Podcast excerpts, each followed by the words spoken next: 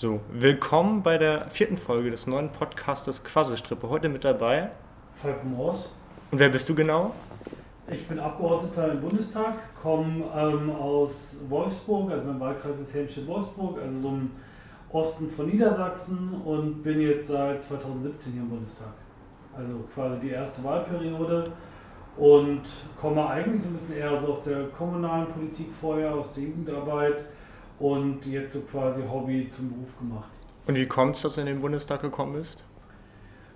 Naja, also ich sage mal, die platte Antwort ist, weil ich gewählt wurde. Ähm, aber im Prinzip ist es, also wenn man sich das überlegt, ich glaube, dass sie immer schon sehr politisch war. Also jemand, der immer Lust hatte, Dinge nicht so zu belasten, wie sie waren. Ich glaube, das war schon irgendwie in der Schulzeit so.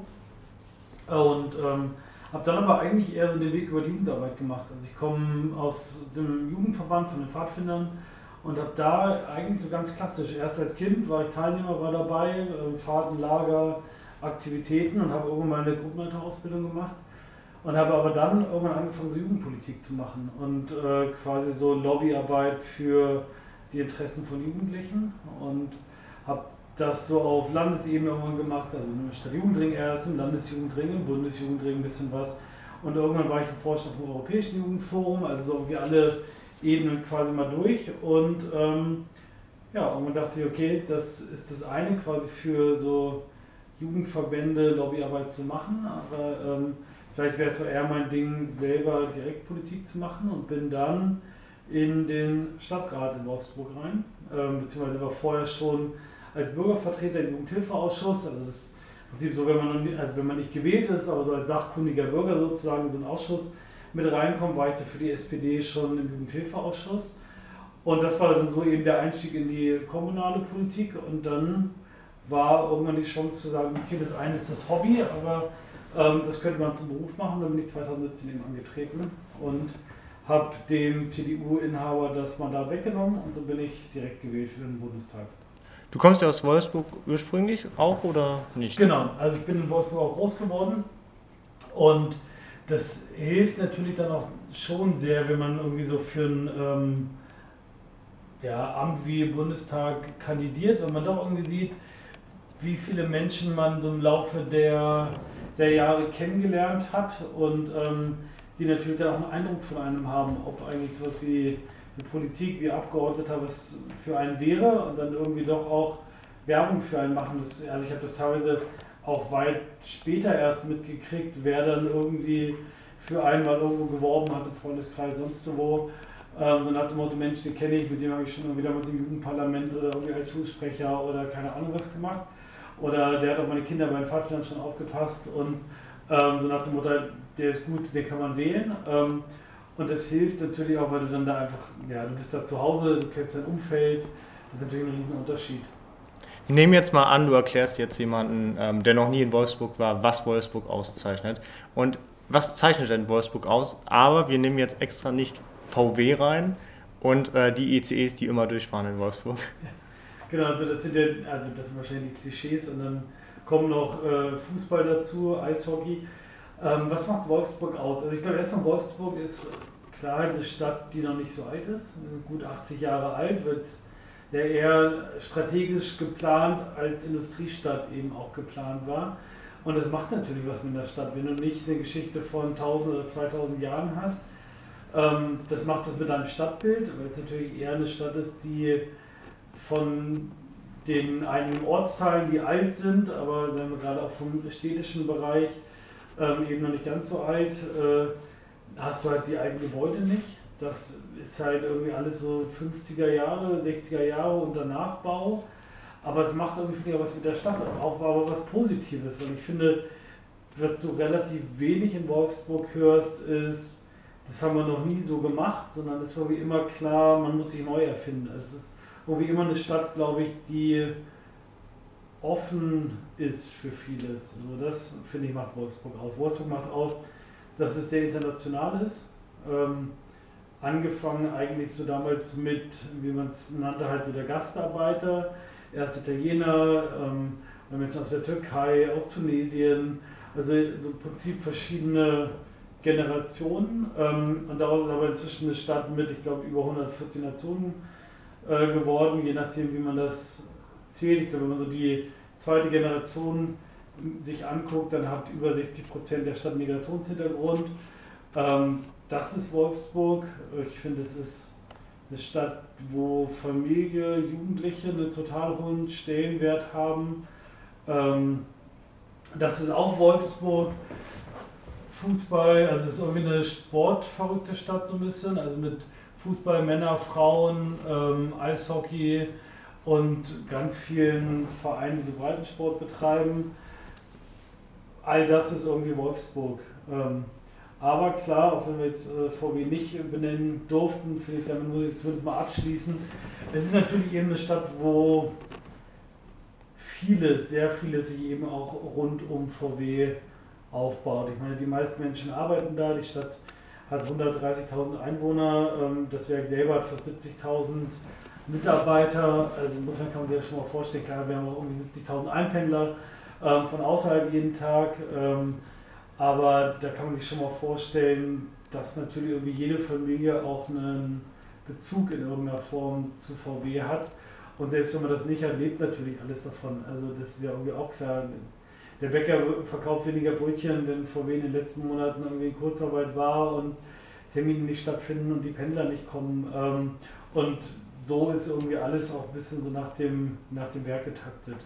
Hast du einen guten Draht zu VW jetzt oder sagst du, das ist so eine Firma, tut mir leid, da interessiere ich mich jetzt null für oder ich mag VW überhaupt nicht? Ja. Naja, also für mich ist ja ganz klar, ich, meine, ich habe da eine Ausbildung mhm. gemacht, also ich habe Speditionskaufmann bei VW gelernt ähm, und also im dualen Studium, ich habe dann noch BWA studiert und ähm, habe dann ja auch, bis ich im Bundestag gewählt wurde, da gearbeitet, also alles andere politische war ja mein Ehrenamt und ist jetzt ja erst quasi das erste Mal mein Hauptberuf geworden. Und ich habe viele Kontakte, also sowohl zu meinen alten Mitarbeitern, als zu meinen alten Kollegen, ähm, was schon auch, finde ich, super wichtig ist zu sehen, was eigentlich eben die Stimmung auch gerade beim größten Arbeitgeber ist. Ähm, wir natürlich aber auch mit dem Unternehmen selber, mit Unternehmensvertretern ähm, viele offizielle äh, Kontakte, ist ja irgendwie auch klar, man begegnet sich permanent. Ähm, und da ist ja irgendwie klar, wenn ein Unternehmen, ich meine, das kann man sich irgendwie aus Berliner Sicht immer, glaube ich, kaum vorstellen. Ich glaube, es gibt wenig Städte in Deutschland, die so von einem Arbeitgeber irgendwie geprägt sind ähm, und darauf ausgelegt sind. Am Ende hängt, also steht und fällt und hängt natürlich in der ganzen Region vieles, um nicht zu sagen alles, ja irgendwie auch unmittelbar an dem Unternehmen oder mittelbar. Insofern ist es ja auch ganz wichtig zu sehen, wie dann jetzt auch gerade so dieses ganze Thema E-Mobilität, Digitalisierung, also wie das auch eigentlich ein Unternehmen verändert, wie das eine Arbeitswelt verändert. Ähm, das ist natürlich nochmal krasser, wenn du so ein Unternehmen hast, ähm, was so das Zentrum bildet, als wenn du halt so eine ganz breite Landschaft hast wie in vielen anderen Städten. Das ist schon auch ein Unterschied, aber wir haben es in den letzten Jahren auch schon geschafft, damit so die Bandbreite zu vergrößern. Es gibt eine Fachhochschule, die immer größer geworden ist. Es gibt eine ganze ähm, Ecke von Startups, die in den letzten Jahren dazu gekommen sind. Also, aber klar, am Ende steht und fällt natürlich vieles rund um VW. Und was sind deine Aufgaben jetzt hier mal im Bundestag? Wofür bist du zuständig oder was macht dir hier besonders Spaß?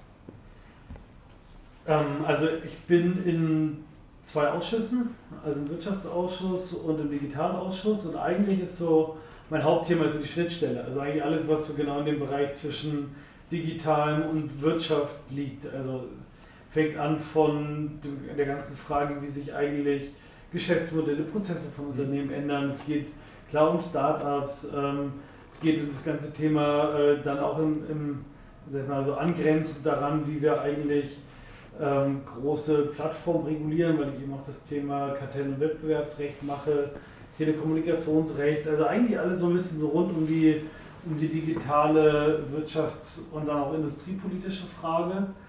Ähm, mache noch so ein bisschen das Thema KI, weil ich in der Enquete-Kommission Künstliche Intelligenz bin, regionale Wirtschaftsförderung und ich glaube, wir hatten es eben, wenn man aus so einer Region kommt, ähm, dann ist immer auch das Thema Industrie und Autoindustrie Thema mit, um das man sich kümmert und natürlich so die ganze Veränderung der Industrie. Weil ich, ich weiß nicht, wie du das auch wahrnimmst. Ähm, ein Riesenthema, was uns, glaube ich, alle total umtreibt, ist, wie wir es eigentlich schaffen, Industrie und Arbeitsplätze Plätze zu erhalten.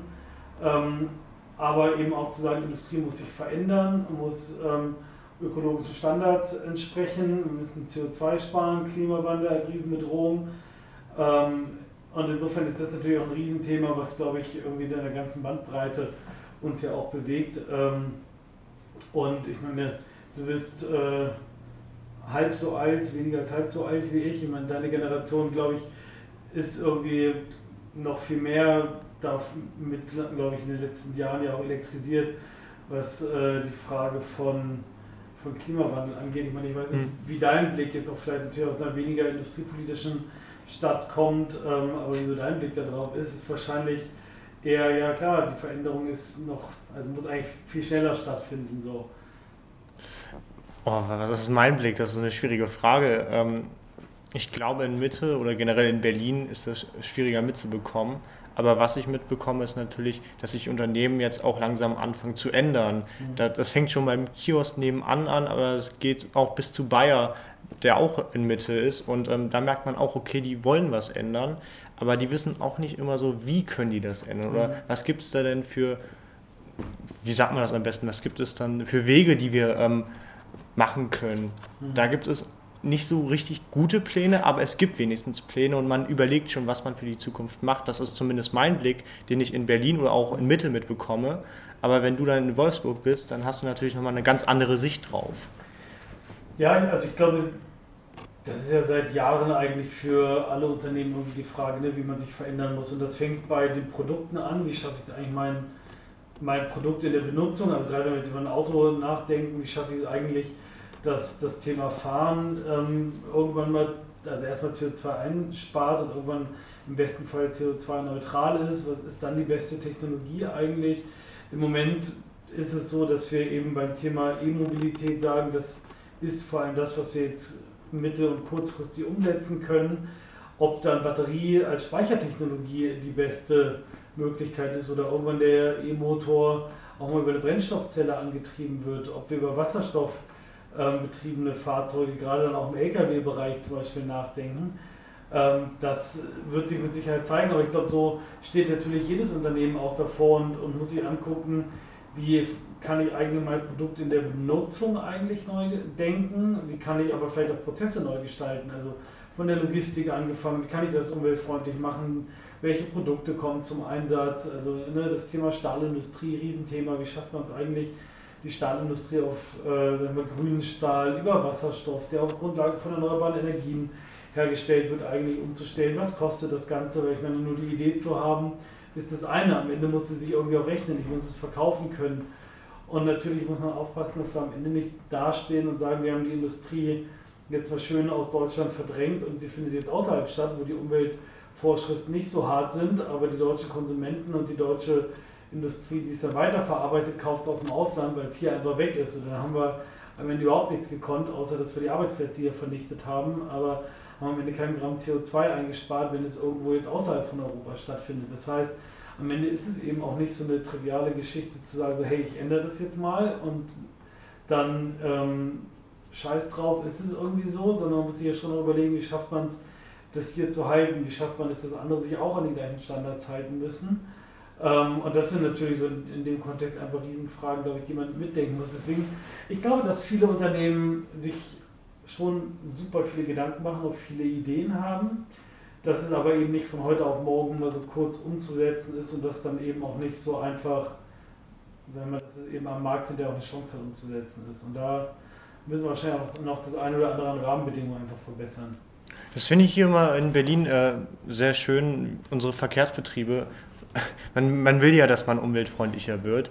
Und ich finde es auch schön, wenn die Verkehrsbetriebe sagen, ey, wir setzen eben jetzt auf E-Busse oder auch auf Wasserstoffbusse. Aber das kann jetzt nicht innerhalb von heute auf morgen passieren. Das braucht auch natürlich seine Jahre, weil Berlin, so, so, eine große Stadt, da kannst du jetzt nicht zu Mercedes oder zu MAN gehen und sagen, ja, jetzt brauche ich mal bis morgen 5000 Elektrobusse. Ja. Das klappt nicht. Und vor allem dann auch, woher soll es die BVG eigentlich bezahlen? Ja. Also äh, wahrscheinlich auch nicht die, die, die Rücklagen aber das stimmt, ich glaube, also Ballungsräume wie Berlin, so große Metropolen, ähm, da wird sich Verkehr auf die unterschiedlichsten Arten verändern. Ne? Mhm. Ne? Also wir sehen das ähm, E-Roller, viele nervt aber es ist irgendwie trotzdem eine Lücke, die es schließt. Ähm, und vielleicht Leute dazu bringt, die einen weiten Weg zur U-Bahn haben und zu sagen, okay, ich nehme meinen ähm, E-Roller, fahre damit zur U-Bahn, nutze die U-Bahn und fahre dann mit dem E-Roller wieder weiter. Ähm, der andere nimmt vielleicht irgendwie das Elektroauto, was ähm, als Shared Mobility angeboten wird. Der nächste ähm,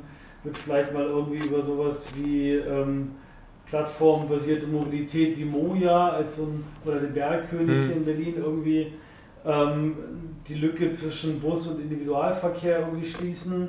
Für den nächsten ist vielleicht das eigene Auto wichtig, weil er andere Mobilität hat. Also das ist in so einer Stadt, glaube ich, schon vielfältig und dann müssen wir auch gucken, wie sich das natürlich im Land, also im ländlichen mhm. Raum am Ende gestalten lässt. Ne? Weil vieles, was hier irgendwie geht, also gucke mir dann manche Orte an, bei mir im Wahlkreis, also zu mir gehört ja nicht nur Wolfsburg, sondern eben auch Helmstedt, also ein Landkreis, der eben wirklich auch flächig ist. Ähm, die werden sagen, naja, wäre erstmal schön, wenn überhaupt ein Bus bei mir fährt, bevor wir darüber nachdenken, eigentlich wie der angetrieben wird oder was der kostet.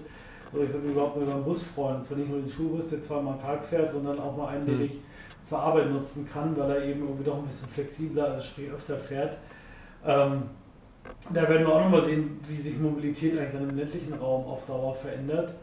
Und am Ende, eigentlich müssen wir mal dahin kommen, dass ich vielleicht als Konsument sage, so hey, ich will jetzt von A nach B, welche Möglichkeiten habe ich eigentlich? Und was ist das Beste, also was ist das Schnellste, was ist das ähm, klimaneutralste, was ist das günstigste, ähm, also irgendwie Gesamtpaket und dann kann ich mich entscheiden, habe ich es jetzt besonders eilig, ähm, will ich jetzt besonders aufs Geld achten und dann vielleicht auch eine ganz andere Entscheidung irgendwie treffen. Also da sieht man ja auch, wo dann so die Schnittstelle von solchen Fragen und der Digitalisierung wieder sind. Mhm. Ne, habe ich eine Plattform, die all diese Daten hat, ähm, was ich eigentlich gerade zur Verfügung habe, das irgendwie zusammenbringt und mir als Kunde irgendwie zeigt. Ähm, und ja, das, da sieht man dann eben auch, wie Digitalisierung am Ende wirklich auch ein, also Einflüsse klar auf Kundenentscheidungen, auf Prozesse, auf die Produkte selber hat ähm, und wie es dann eben auch eine Chance darstellen kann, für das ein oder andere eben auch wirklich umweltfreundlicher wieder zu machen. Wir haben ja gerade über deine Ausschüsse geredet. Wie kommt das eigentlich, dass du in den beiden Ausschüssen ähm, zum Schluss auch drin bist? Ich stelle mir das jetzt so vor, ähm, da kommt die ehemalige Fraktionsvorsitzende zu dir, Andrea Nahles, und dann sagt sie zu dir, du gehst jetzt in den Ausschuss von Wirtschaft und Digitalisierung. Oder gehst du zu ihr oder wie geschieht das am besten? Also ganz am Anfang hatten wir tatsächlich so ein Gespräch gerade mit den ganzen Neugewählten und dann wurden wir gefragt und hat es auch einfach schriftlich abgegeben, in welche Ausschüsse wollen wir rein. Und dann ist es ehrlicherweise für die Fraktion ein bisschen wie so ein riesiges Sudoku-Spiel, glaube ich. Ne? Also, wo du irgendwie guckst, so, hey, was bringen die Leute eigentlich mit? Also, ich meine, man setzt sich auch nicht hin und würfelt aus, in welchen Ausschuss mhm. man geht, sondern man kommt vielleicht aus einem bestimmten Politikbereich schon oder wie in meinem Bereich eben aus einem Industrieunternehmen, wo ich jetzt sage, ich habe irgendwie auch Lust, ähm, Wirtschaftspolitik weiterzumachen. Ich finde Digitalisierung als irgendwie ein Zukunftsthema. Insofern hatte ich das Glück, dass es am Ende aufging mit meinen ähm, Ausschüssen. Aber am Ende guckt man halt, ne? Also wir wollen die Frage von männlich-weiblich im Ausschuss mixen. Wir wollen ähm, sicherstellen, dass nicht nur Abgeordnete aus einem Bundesland im Ausschuss sitzen. Ähm, wir wollen sicherstellen, dass eben auch nicht nur in einem Ausschuss die Leute sitzen, die vielleicht alle aus einem ganz bestimmten Bereich kommen, sondern auch unterschiedliche Perspektiven ähm, vertreten sind. Äh, wir wollen vielleicht auch, dass nicht nur eine Altersgruppe in dem Ausschuss drin ist. So. Und da kann man sich schon mal überlegen, wenn man all das probiert, irgendwie zusammenzubringen, dann ist das halt ein bisschen wie so Doku-Spielen. In meinem Fall hatte ich halt Schwein, ähm, dass es wirklich auch mit den beiden Ausschüssen, die ich gerne wollte, geklappt hat. Auch weil dann vielleicht auch Netzwerke mir geholfen haben und gesagt haben, so hey, also mir geholfen, aber auch für mich geworben haben, dass die beiden Ausschüsse tatsächlich eine gute Idee für mich wären. Ähm, andere Kolleginnen oder Kollegen müssen auch erstmal vielleicht in einen Ausschuss reingehen, der nicht unbedingt so der, dem eigenen Profil entspricht. Aber was ganz spannend ist, glaube ich, für alle findet sich dann irgendwie doch, finden sich die richtigen Themen im Ausschuss. Also weil am Ende, und das zeichnet Politik ja auch aus, dass, ich meine, weißt du, hier in Berlin sind wir irgendwie Spezialisten und arbeiten uns in ein Thema rein ähm, in einer riesen Bandbreite von Dingen und vor Ort bist du ja eh der Generalist. Also da sagt ja auch keiner, ach Falk, du bist der Digitalpolitiker. Na gut, dann lass ich mal alle Fragen zur Rente, Gesundheit, äh, Familie, Verkehr, lass ich mal weg, sondern da kommt ja auch jeder mit jedem Thema und ähm, das heißt, du musst ja eh gucken, auch dass du überall laufen, Laufenden bist und ähm, dann aber in deinem Themenfeld eben auch deine Kollegen mit auf dem Laufenden hältst. So, insofern ähm, glaube ich, ja, entwickelt sich immer irgendwie eine Möglichkeit und ich glaube, viele haben auch am Anfang irgendwo wirklich angefangen, wo sie gar nicht mit gerechnet hätten. Manche bleiben, weil sie es dann auch so cool finden. Manche entwickeln sich irgendwo mal in einen anderen Ausschuss rein und sagen so, hey, jetzt habe ich das irgendwie auch lang genug gemacht, jetzt will ich mal was ganz anderes machen. Ähm, ich bin total glücklich mit meinen Themen ähm, und habe auch Spaß dran, das hoffentlich weiterzumachen. Ähm, aber wie gesagt, es gibt halt auch immer Kollegen, die sagen so, ja, jetzt habe ich das mal lang genug gemacht, jetzt will ich was anderes machen. Also nicht nur über die Neuen, die Wünsche haben, sondern manchmal auch die, die schon lange dabei sind und sagen so, hey, jetzt wird es auch mal Zeit für eine Veränderung. Gibt es da auch Momente jetzt in den Ausschüssen, wo du drin bist, wo du dann sagst, okay, jetzt redet eine bestimmte Person von irgendeiner Partei oder da kommt wieder das gleiche Gelabere, wo du dann innerlich sagst, am liebsten will ich jetzt rausgehen oder jetzt gehe ich mal ans Handy, um mich abzulenken. Gibt es sowas bei dir? Also ich habe jetzt zumindest schon überlegt, dass ich jetzt äh, also aus dem Ausschuss rausgehen müsste, weil das so furchtbar wäre. Also äh, ich sage mal jetzt komplett raus. Ähm, also zur Sitzung. Ja, okay. also ähm, ja, also klar gibt es manchmal auch Momente, ähm, und es ist ja auch ein bisschen berechenbar, äh, glaube ich, über welche Parteien und welche Leute man da manchmal redet, äh, wo man ganz genau weiß, worauf es gleich irgendwie wieder hinausläuft. Ähm, und manchmal schaltet man schon auch irgendwie echt ein bisschen ab. Also äh, ja, das ist so. Also ohne da jetzt vielleicht einige Parteien irgendwie besonders in den Fokus zu nehmen, aber kann man sich ja schon irgendwie auch vorstellen. Ich meine, meine auch inhaltlichen Schnittmengen mit der AfD sind irgendwie gleich null. Und das Interessante ist, dass sich das aber schon auch in gerade so Dingen wie Wirtschafts- und Energiepolitik dann auch eben zeigt. Ne? Also wo du halt auch merkst, das ist eine völlig andere Welt. Die glauben halt nicht daran, dass der Klimawandel durch Menschen beeinflusst ist. Ähm, und wenn man natürlich in so einem geschlossenen Weltbild lebt, dann kann man natürlich auch die nächsten 100 Jahre irgendwie auf äh, Kohle und Atomstrom setzen. So. Und da merkst du halt dann doch, wie irgendwie da schon so die, die absolute Grundlage für eine, also für auch eine inhaltliche Diskussion am Ende fast flöten geht. Mhm. Und ähm, du dann ja auch merkst, da geht es ja gar nicht um eine Diskussion mit denen, sondern eigentlich nur, dass sie ihre Ideologie da irgendwie ausbreiten. Ähm, und ja, dann ist manchmal schon die Frage, äh, wie viel Energie man eigentlich aufbringen sollte, um denen zuzuhören. Irgendwie muss man es ja doch, weil gebietet sich da vielleicht irgendwie auch mal die Höflichkeit, aber es fällt nicht immer leicht. Ähm, ja, und so hat natürlich jede Partei auch seine Steck oder ihre Steckenpferde, wo man dann immer denkt, ach, jetzt kommt das Thema wieder. ähm, aber das geht vielleicht anderen mit uns genauso.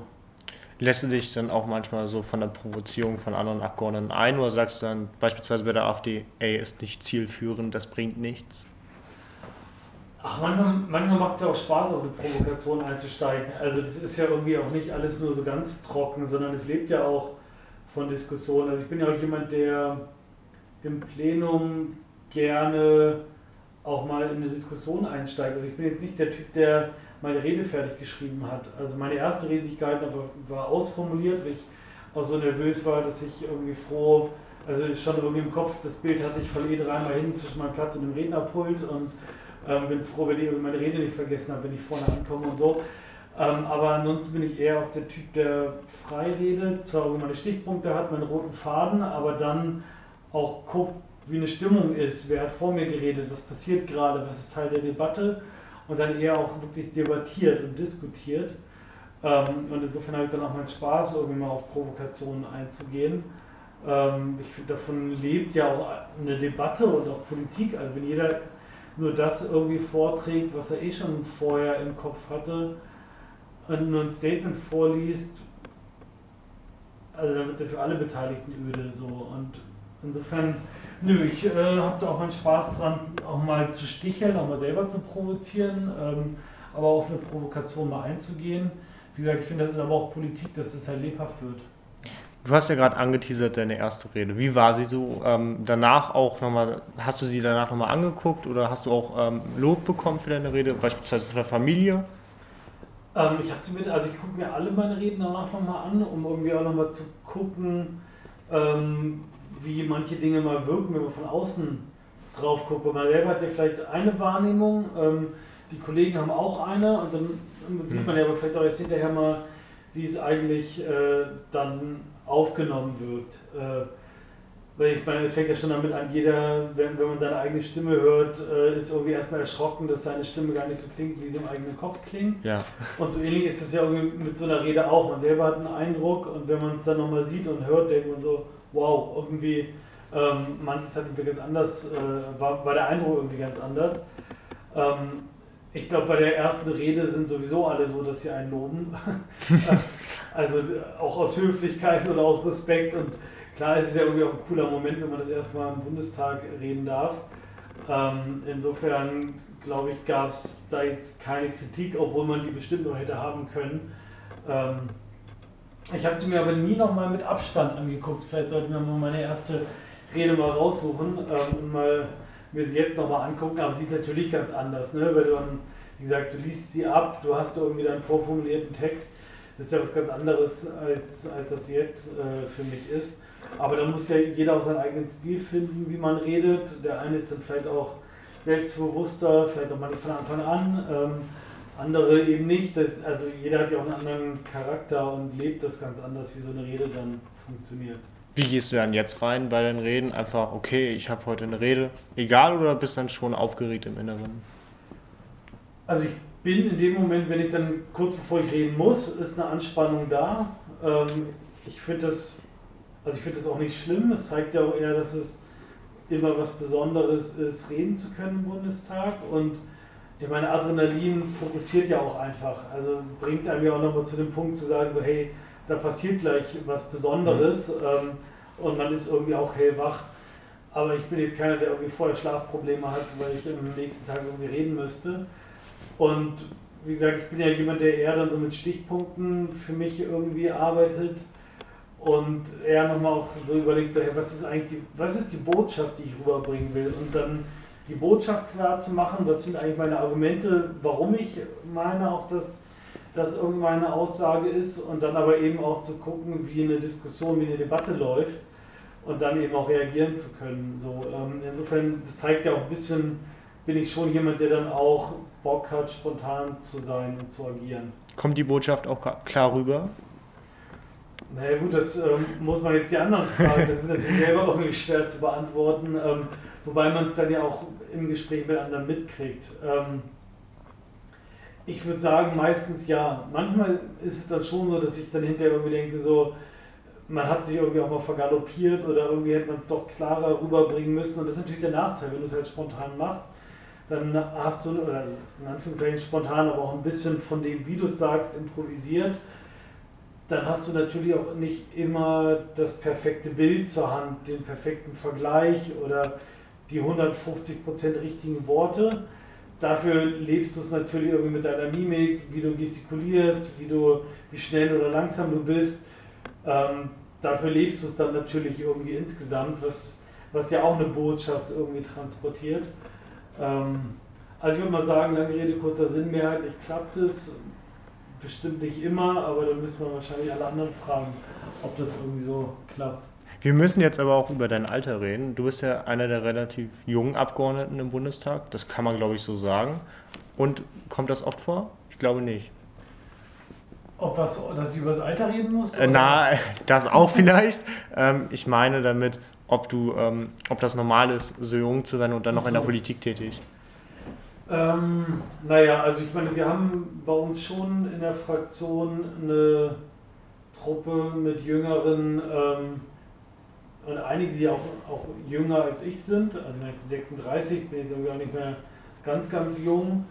Ähm, und ich finde das, also ich finde die Mischung auch gut. Also ich, ich glaube, ich müsste jetzt nicht einen Bundestag haben, wo nur 30-Jährige drin sitzen oder 20-Jährige oder so ich glaube, das ist schon gut, unterschiedliche Perspektiven drin zu haben, ähm, weil ja auch jede Perspektive was Eigenes mitbringt. Und ich finde, keine Perspektive darf behaupten, dass sie oder er als einziger die Wahrheit gepachtet hat. Also auch ich muss ja in ein Gespräch reingehen und zumindest mal annehmen, dass auch mein Gegenüber recht haben könnte. Also wenn ich glaube, dass nur ich und meine Welt und meine Perspektive eigentlich richtig ist, glaube ich, dann wäre das der absolut falsche Job, sondern ich muss immer auch mitdenken, dass man gegenüber Recht haben kann, auch wenn er eine andere Position hat als ich. Und so finde ich, ist irgendwie auch das, die Unterschiedlichkeit von, von Perspektiven und Alter und Lebensabschnitten und auch ja, Lebenserfahrung total wichtig.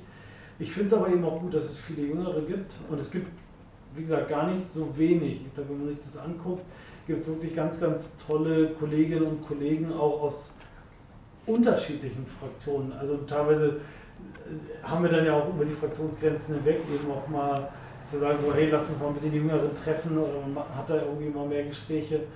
Ähm, ich finde das, also ich das schon auch wichtig. So und wir haben uns auch gerade ähm, am Anfang mit so, einem, mit so einer Truppe von Jüngeren, die das erste Mal gewählt wurden, zusammengetan, weil wir natürlich dann auch mhm. alle irgendwie ähnliche Fragen und Probleme hatten. Ne? Also von irgendwelchen Infos, die man erstmal mitkriegen muss, wie läuft was eigentlich. Ähm, ja, also so hat man sich am Anfang ja auch irgendwie erstmal organisiert, gestützt und geholfen. Ähm, das also ist schon irgendwie auch wichtig, glaube ich, Gleichgesinnte da zu finden oder Leute, die in ähnlichen Situationen sind. Also du würdest sagen, jetzt hier im Bundestag sieht das gut aus mit dem Alter. Naja, also das Bessere ist immer der Feind des Guten. Also ich meine, insofern wird es bestimmt immer was geben, wo man noch sagt, so hey, das könnte irgendwie mehr oder mit der Perspektive sein oder so. Insofern geht es bestimmt immer noch mal irgendwo besser, aber es ist, finde ich, auch nicht so, wie manche dann vielleicht von außen nur die Vorurteile haben, die glauben, naja, da sitzen jetzt irgendwie nur ähm, die Generation der 60- bis 80-Jährigen zusammen. Das ist einfach falsch. Also ich kann es gar nicht genau sagen. Ich glaube, das Durchschnittsalter des Bundestags ist irgendwie, da gibt es eine 4 vorne. Also mhm. es ist nicht ganz so alt. Ich müsste jetzt nochmal nachgucken, aber ähm, ich glaube, es ist jünger, als sich viele von außen das vorstellen. Ja, es sind halt auch keine 25, das Durchschnittsalter. Aber wie gesagt, ich glaube, das wäre jetzt auch nicht richtig. Waren ab 16, ja oder nein? Klares Ja. Ähm, also ich habe, als ich im Vorstand vom Europäischen Jugendforum war, haben wir damals schon eine Kampagne europaweit gehabt, das Wahlalter ähm, für alle Wahlen auf 16 zu senken. Ähm, wir haben es in Niedersachsen, haben wir es ja zumindest auch äh, für die Kommunalwahl und für die Landtagswahl ähm, mit einem Wahlalter ab 16. Ähm, für die Bundestagswahl äh, und die Europawahl haben wir es eben nicht. Wobei, jetzt muss ich gerade mal sagen, ich hoffe, ich habe jetzt für Niedersachsen noch nichts Falsches gesagt. Ich, äh, ich google mal schnell nebenbei. Ach nee, keine, äh, keine einzelnen Produkte. Ich nutze am besten Ecosia jetzt, um das rauszukriegen. ähm, so, Moment, aber. Äh, Gut, ich war richtig informiert, ab 16 äh, durfte ich auch in Niedersachsen schon wählen. Also ah. seit, ähm, ah nee, für die Kommunalwahl seit 1995, Entschuldigung. Ähm, 2000, das war alte Landtagswahl, 16. Mhm. Nee, vielleicht ähm, bin ich doch falsch.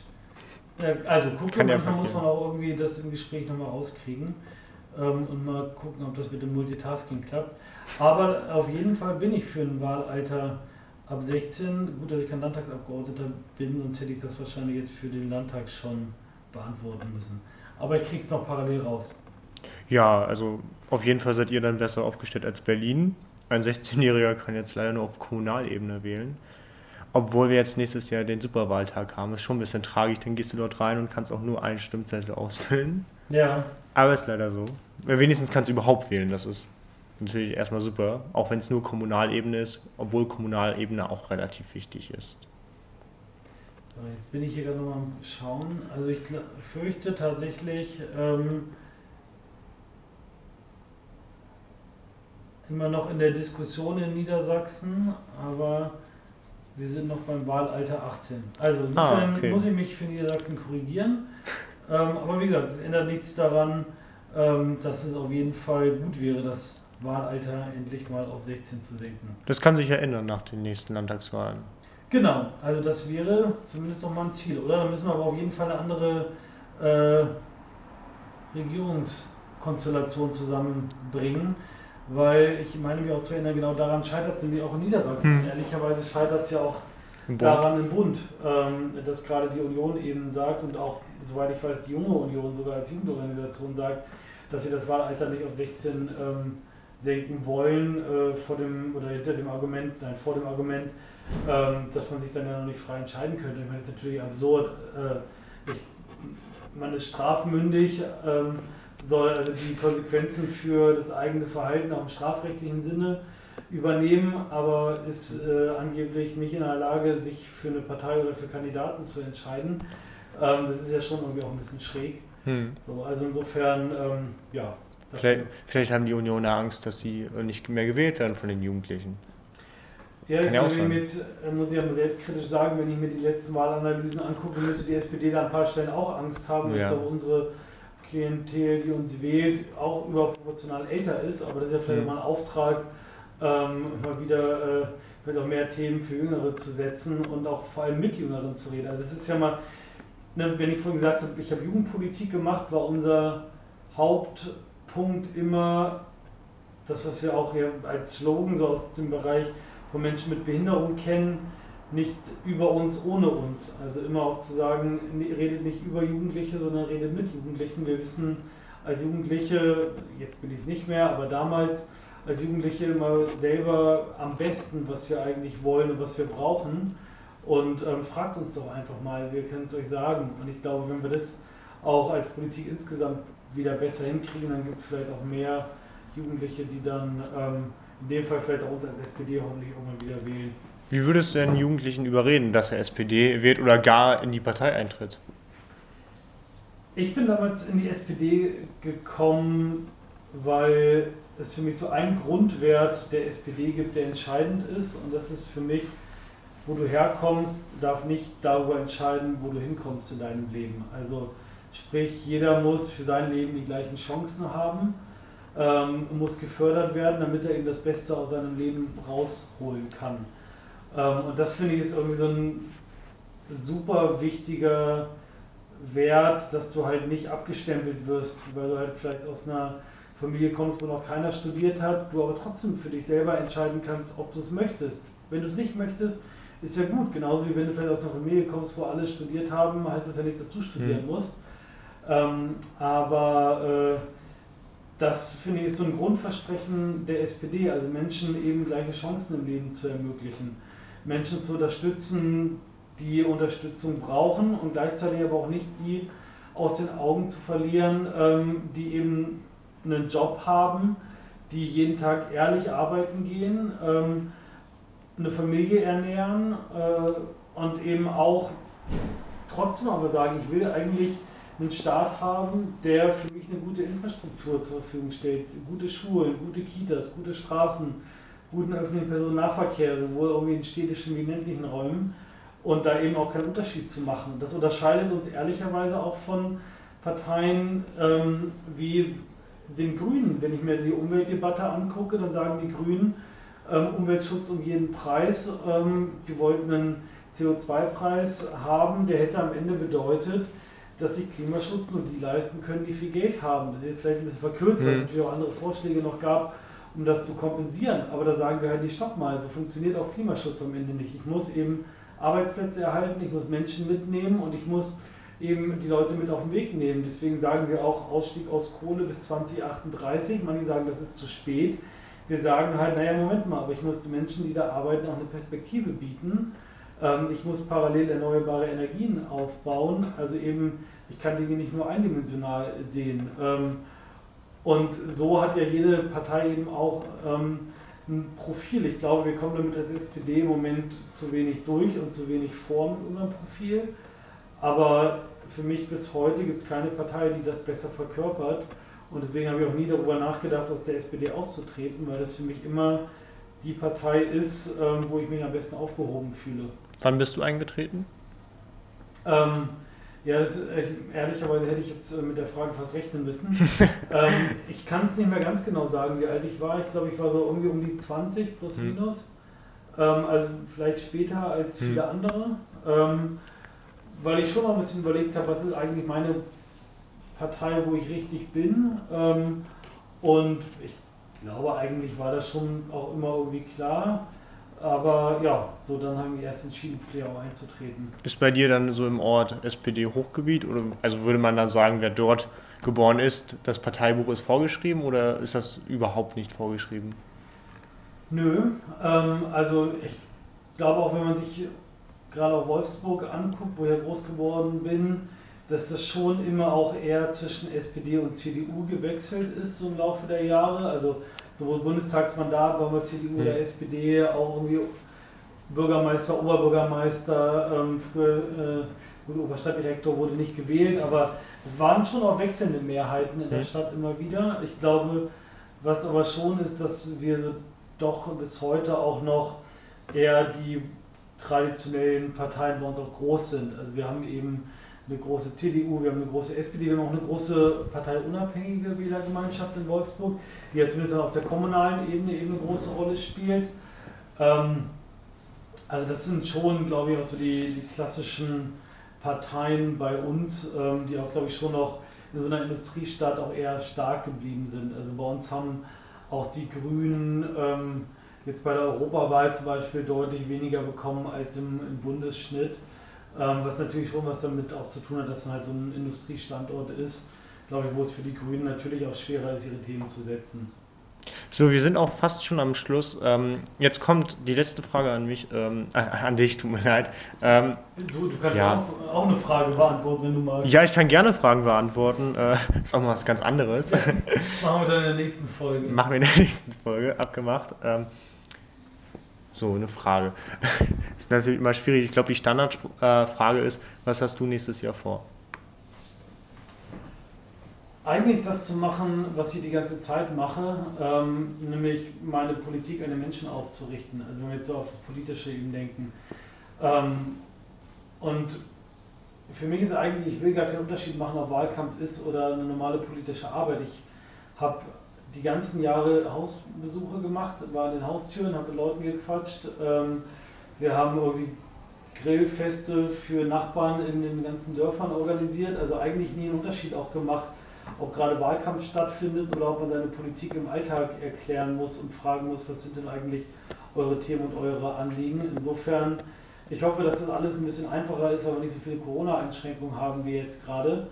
Aber eigentlich will ich in einem Jahr genau das machen und wenn alles irgendwie klappt, wir haben jetzt, während wir quasi den Post Podcast aufsehen, den 15. September, das ist so ein bisschen plus minus äh, der Zeitraum, wo nächstes Jahr dann wahrscheinlich die Bundestagswahl stattfindet. Insofern bin ich dann wahrscheinlich in den letzten Zügen ähm, vor der Bundestagswahl. Ich glaube, wenn mich nicht alles täuscht, wird es höchstwahrscheinlich ähm, Sonntag, der 17. September werden. Bin ich gerade richtig? Ja, ich glaube schon. Gucke ich mal schnell, nicht, dass ich mit den Jahren durcheinander komme. Es ist der 19. Sonntag, der 19. September wird wahrscheinlich die äh, Bundestagswahl im Jahr 2021 sein. Das heißt, ich bin Hm. noch vier Tage vor der Wahl. Ich werde wahrscheinlich ordentlich Adrenalinspiegel haben, aber sonst die Sachen so machen, wie ich sie jetzt auch mache. Ja, das war's dann. Es hat mich gefreut und dann, vielleicht sieht man sich zum nächsten Mal, dann stellst du Fragen an mich, wie gerade abgemacht. Ja, Genau. schönen Tag dir noch sonst. Danke euch und dir natürlich auch.